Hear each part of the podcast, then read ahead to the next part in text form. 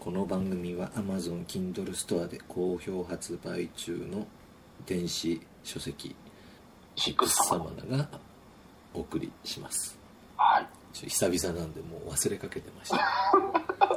かろうじてでも10 9月は1回やったので1ヶ月に1回はそのラインは守ってます。ああ十分ですね。1ヶ月に1回。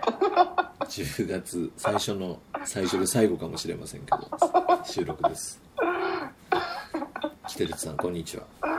こんにちは。もう本当ねあのえじゃあ1回しかってことは前回撮ったのからまた私ってことですか？他の方でやらやってないですやってないです。そうですか。はい、もう私もね9月はねほとんどいなかったんですよ。家に。ずーっと外にいて。はいはもうだってさ九州一周して、えーで京都行えーなんだ？香港行ったでしょ、えーはで名古屋行って三重行って、えー静岡回ってあの、はいはいはいはい。そんなことずーっとやってたんで、えーあほとんど家にいませんでした。だから収録も、えー落ち着いてできず、ああはいはいはいはい、次のね号のね取材だったんですけどもうなんかどこで切っていいのかわからなくなってしまって次の号の取材費だけでものすごい金がかかってるわけですけど全然その元が取れる気がしないんですよね。だけど出さなきゃいけないという。それ次買ってくれっていうそういうこまあと買ってくれというか、まあ、読んでくれというかあれはあの読み放題で読んでくれてもう一応あのお金は入るんでああそうそうそうそう。そうだそうそう。それがあるんですよね。そうなんです。別に買ってくれなくてあのこの間も本当は買ってくれた方が嬉しいんですけど。カンボジア在住の方がおっしゃってましたよ。私またあのバレまして。ああまた在住「キテレツさんですか?」とか言われたんですか？読み放題ですよね。あれであの回でどうでって言われたんですけど私読んでないんで。また微妙また微妙な感じになっちゃって。もうこれ本当にあのこれだけはもう何回も言ってますけど私に会ってもこの話しないでほしいんですよ。私覚えてない。一番いいのはあってもその気がつかないふりをしてくれればいいわけですよ、そうそうそうそう。それで結構です。ねでそのそそのなんですかちょっと離れた場所からずっと見てってくれればいいっていう感じですえよ、えそうです。大体このラジオと同じことやあの話してるんで。そうですね。そうですねいやだからねいろんなところに本当にいろんなところに行ってるわけですけど、はい。ほとんどだから次の号に書かなきゃいけないことが多いので話せないんですよ。ではいはい。話せるとすればもう先ほどというぐらいに香港に行ってきたんですけあどあそうですね。もう記事もロケットニュースに出てますよね。そうですそうです。もうあれもなんでかっつったら、そのもう大損こいててあのはいはい。iPhone を求めに iPhone11 日本で買ってそれを返品すると、まあ、持ってくスマホがなくなっちゃうんで、まあ、返品しないまま香港に持って行って、えー新品の香港版を買って帰ってきたその日に返品してギリギリ間に合ったんですけどあの日本で買ったやつをね。はい。あの皆さん 2, 2週間だったら何の理由がなくても返品できるんだ。アップルストアで買ったものは。だからあの釈明する必要は全くないんですよ返品するっていうふうに選んであのただ送りつけるだけで返品処理完完了しますから。あのもし気に食わなかったらね返品した方がいいですよ。そうですね。はい。で、まあ、香港に行くのに往復4万1500円ぐらいかかってるわけですよ。飛行機代だけで。ああはいはいはいはい。LCC 使ったんだけどやっぱ前日とかに予約すると全然安くなくて4万かと思ってさ iPhone はね香港で大体まあ8万円ぐらいで買えるんだけど4万でもう12万でしょそれで。そうですね。でホテルはね2500 2000円ぐらいかな。2000円ぐらいの安宿に1泊だけしたんです。あのなぜかっつったらコインロッカーを24時間借りるのとほぼ同じ額なんであの一応カメラとかを持ってったから荷物があってそれをあのずっと持って歩くわけにもいかないからあのホテルにホテルというかまあゲストハウスですね。ゲストハウスにはいチョンキンマンションに置きっぱにして、えーうろうろして。あのキテレツさんも香港行ったことありますよね？はいあります。その時は？はるか昔ですけど。どどこに泊まったんでしたっけ？あの全然覚えてないですけど部屋は覚えてます。あのマンションの一室みたいなところ。あじゃあそのそのやっぱチムシャツイのあのチョンキンマンションとかああいうとこですかね？ゲストハウス超狭い。ああいやまあそうですよね。うんあのこマジでここで寝るのかっていうぐらい狭いでその結構行ったの前ですよね。昔ですよね。10年ぐらい前ですかね。だったらやっぱりそのチョンキンマンションかチョンキンマンションの隣のあのミラダマンションでしたっけ？あの今はそのなんか一発屋風俗みたいなのがいっぱい集まってるらしいけど私行かなかったけどいきなりその何ですか？ドアの前にピンクの明かりがついてる部屋は全部そのやり部屋でいはいはいいきなり呼び鈴を押すんでしょ？で 出てきやつがやってたら。やってたら出てこないんです。ああそうなんですそうそう。出てきたらあの顔を見てダメだったら「ソーリー」とか言えば そうそうまた部屋に入っていくんであエロ動画サイトに上がってますよねその訪ねていく動画が。そうそうそうそう。だから今回またあの倍速機構で全部屋訪ねてみる旅とかっていうのもまあ面白いかなと思ったんだけど結局そんなもう時間的余裕が全くなくてもう大荒れだったんですよ噂には聞いてたけどこんなにあのいやもうねあの殺伐としてるせてましたあのロケットニュースの記事の方はロケットニュースの記事の写真はね全然おとなしい写真ばっかりであのあそこにあんまり変なの出せないからあのみんなあの携帯サイトの人とかも見るんであのもっと変な写真いっぱいあって韓国でもほらでもすごいデモやってるけどはいはい、香はい、港のデモってすごいこんな殺伐としてるんだと思ってもうもうなんかね地下道の中とかの写真あのもうポスターポスターだらけなんだけど全部違う種類なんですよフルカラーで。それって誰が金出してるんですかっていう話でしょ、まあ、さっきのあのオフレコの陰謀論じゃないけど。ああそうそうですね。ねえ。もうだからまあそういうこと考えないようにししながらこう歩ってたんですけど地下鉄もあの普通の電車ももうほぼストップ状態で僕アダプター GoPro のアダプターを家に置き忘れてきちゃってうはいは途中でバッテリーがあの足りなくなったんですよ計算上どうしても。なんで充電器を買って、まあ、モモバイルバッテリー持ってたんであのリュックの中で充電しながら歩こうと思っていああはいはいはい刺しながら。刺しながら。でモンコックに買いに行って買ったんだけども買って地下鉄乗ったらもうモンコク閉鎖でしょ？でシャムスイポーもその時に見に行ったんだけどシャムスイポーも駅から別の駅に移った瞬間シャムスイポーももう閉鎖になっちゃって。どんどんどんどんその行った駅全部閉鎖されて次から次へと。うわ怖えと思ってさ。でもうねどうしようもないからこんなんじゃもうあの本当にどうしようもないんでデモのその真ん中行ってデモを見物するか中国かマカオに抜けるかもうどっちか中途半端になんか変な田舎とか回ってみたんだけどもどうしようもなくてあの香港出ようと思ったんだけどもう出られないですよね全部閉鎖されていて。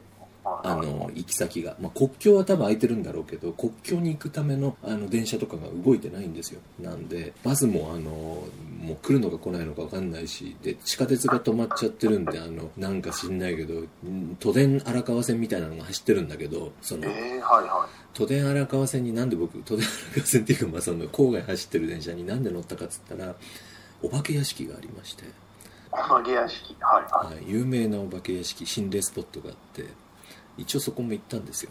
でそこはもうあのなんていうの中国国境に近い方でもう昔学校だったところなんですけれども中にいろいろ出るっていう評判でで建物もなんかすごい絵になるんでちょっと忍び込めたら忍び込もうと思って行ったんですよね。であのそこに行くのに電車に乗ろうとしたんですけどもうなんか戦後の闇市に向かう電車みたいになっちゃっててあれもうひどかったですわあの日は。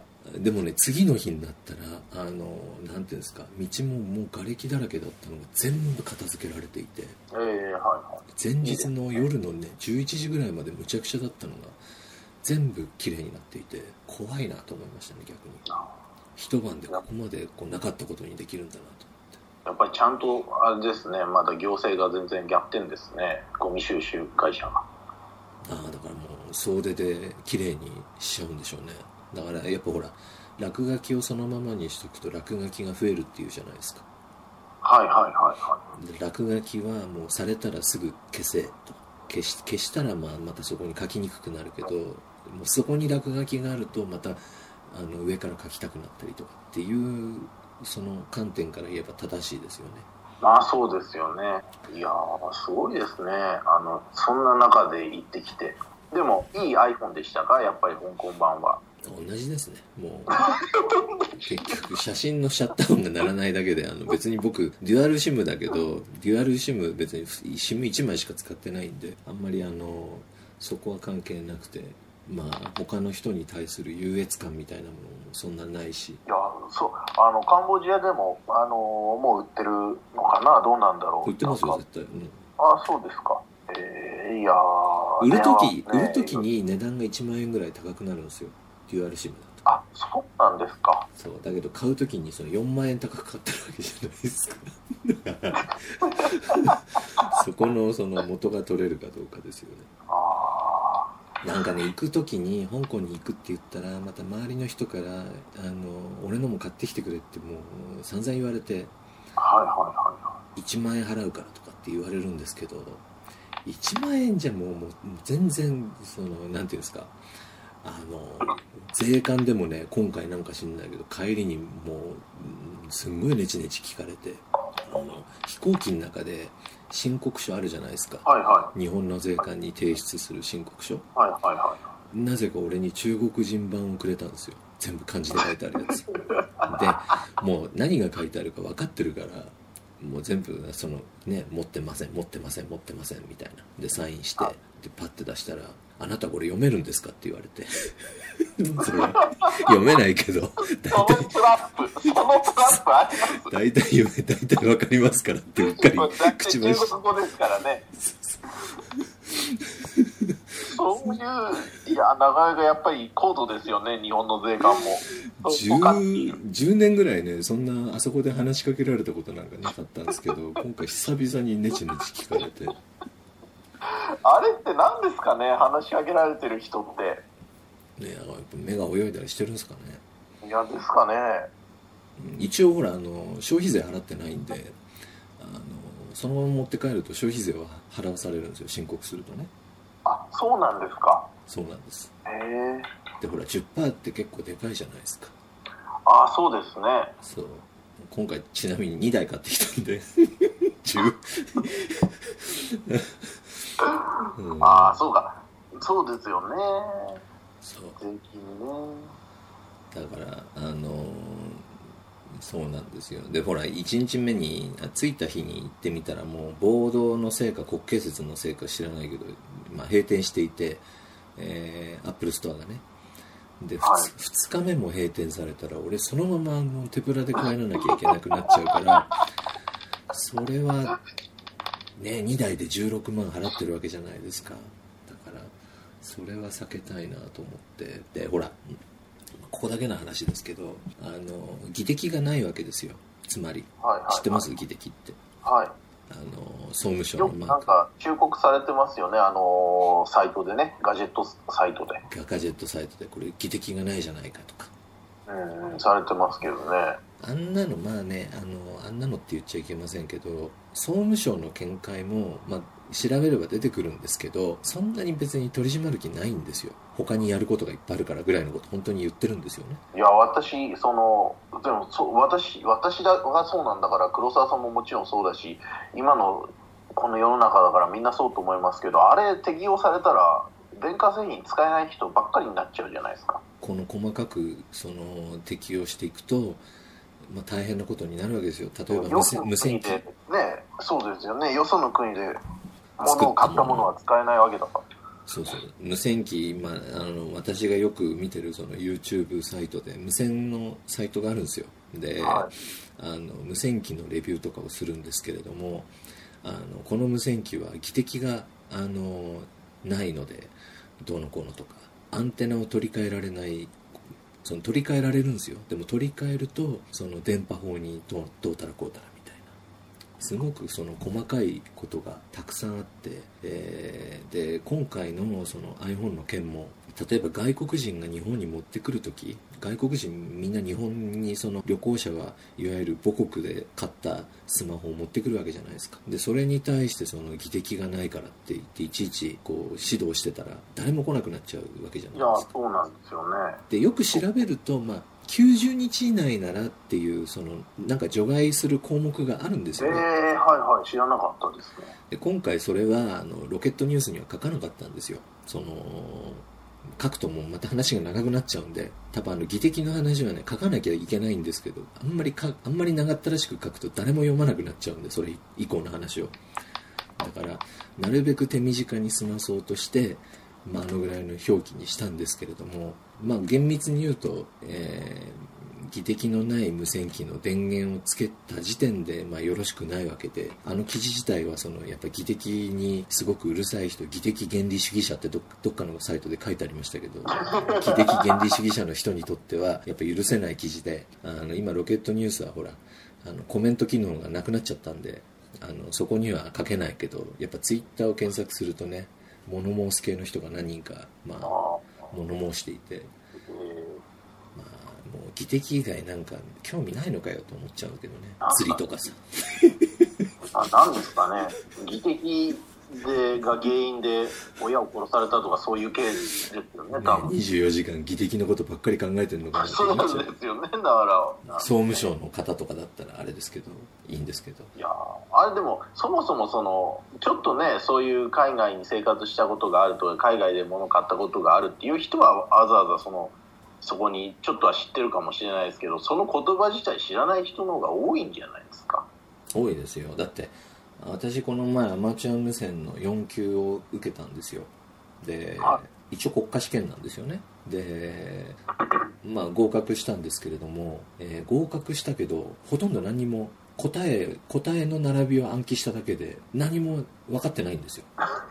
一つもまあ1つ2つぐらいは記憶にまだ残ってますけどでそれより上のあの国家試験のあの無線の資格があって、えーていうんですかアマチュア無線っていうのはいわゆる業務には一切使えない資格なんですけどなんかそれを業務で使える資格もっと上の資格があってでそっちの問題集も僕あの見てみたんですけどほとんど同じなんですよねアマチュア4級と。ああそうなんですか。ほとんど同じなんですよ。だからあのやっぱり丸暗記して受ければ今だったらまだなんかうっすら記憶にあるんでまあポンポンと取れそうな気もするんだけどつまりさ結局その全部形骸化してるというかあの形だけでその実体がないんですよね。なんでアマチュア無線の免許を取るかっつったら、えードローンを FPV で飛ばす時に映像を飛ばす周波数が5.8ギガかな？5.8ギガの周波数はその免許がないとダメなんですよね。はい、でだからみんな今 FPV をやりたいそのドローンで FPV やりたい人がしょうがなくアマチュア無線4級の免許を取るんですけどぶっちゃけそんなもんいらないわけですよ。あの早い話、そうですね。うん、だけどそういう制度があるからしょうがないからみんなさ私も3日間寝ないで、ねまあ、寝たけどその1日 56時間ずーっと本読んで暗暗記してたわけですよ。でその時間ってすごく無駄じゃないですか。その時間僕がさなんかコンビニとかで働けばそれだけのこの経済的になんかその日本が動くわけでしょ知らないけどもうだからそう無駄無駄なそういうものはちょっとね技的はまあまあ無駄じゃないかもしれないけどそのもうちょっとねそのもう大昔に作られたものそのものをもうちょっとこうなんとかこうまあそうですよね。してほしいという気もしどんますよね。どんどんどん新しくなってますからね。そういうなんか技的だな技的技的あのマークがどうとか法律がどうとかそういうことはないですけどね。あの何かそういうことが原因でねよその国の方が優れたものができるっていうのはそれは本末転倒ですからね。だってさ FPV でそのドローンを飛ばすのにそのオウムの法則とかって覚える必要ないじゃないですか全く。まあそれはそのサイトをそのサイサイトじゃないやその機械を作るメーカーの技術者が分かってればいいこと。ヤギアンテナのさ3番目のさ棒は何というかとかさ。そんなもんそんな。本当に時間の無駄っていうかそのもうなんか国家の損失ですよそういうもう。それは提供する側があの覚えておけばいいもの。ですからね。うん。だ何を別にねあの焼肉屋行ってねそこの部位がうまいかどうかここの部位がいくらかっていうのは焼肉屋が分かってればいいことで食べる側に必要ないわけだ。必要ないものはできるだけ排除するのがねこれからのそうなんですよ。うん時代だと思うんですけど。まあそんなことがあってね帰りはなんだ？香港空港。はいはい。LCC は第2ターミナルっていうところなんですよ。いわゆるその成田空港の第3ターミナル最近流行ってますねそういうの。でさ第2ターミナルに行ってみたらさなんかお店とか全然なくってさ あのお土産屋とかあるんだけどみんななんか 段ボールに詰めてるんですよ。夜逃げするみたい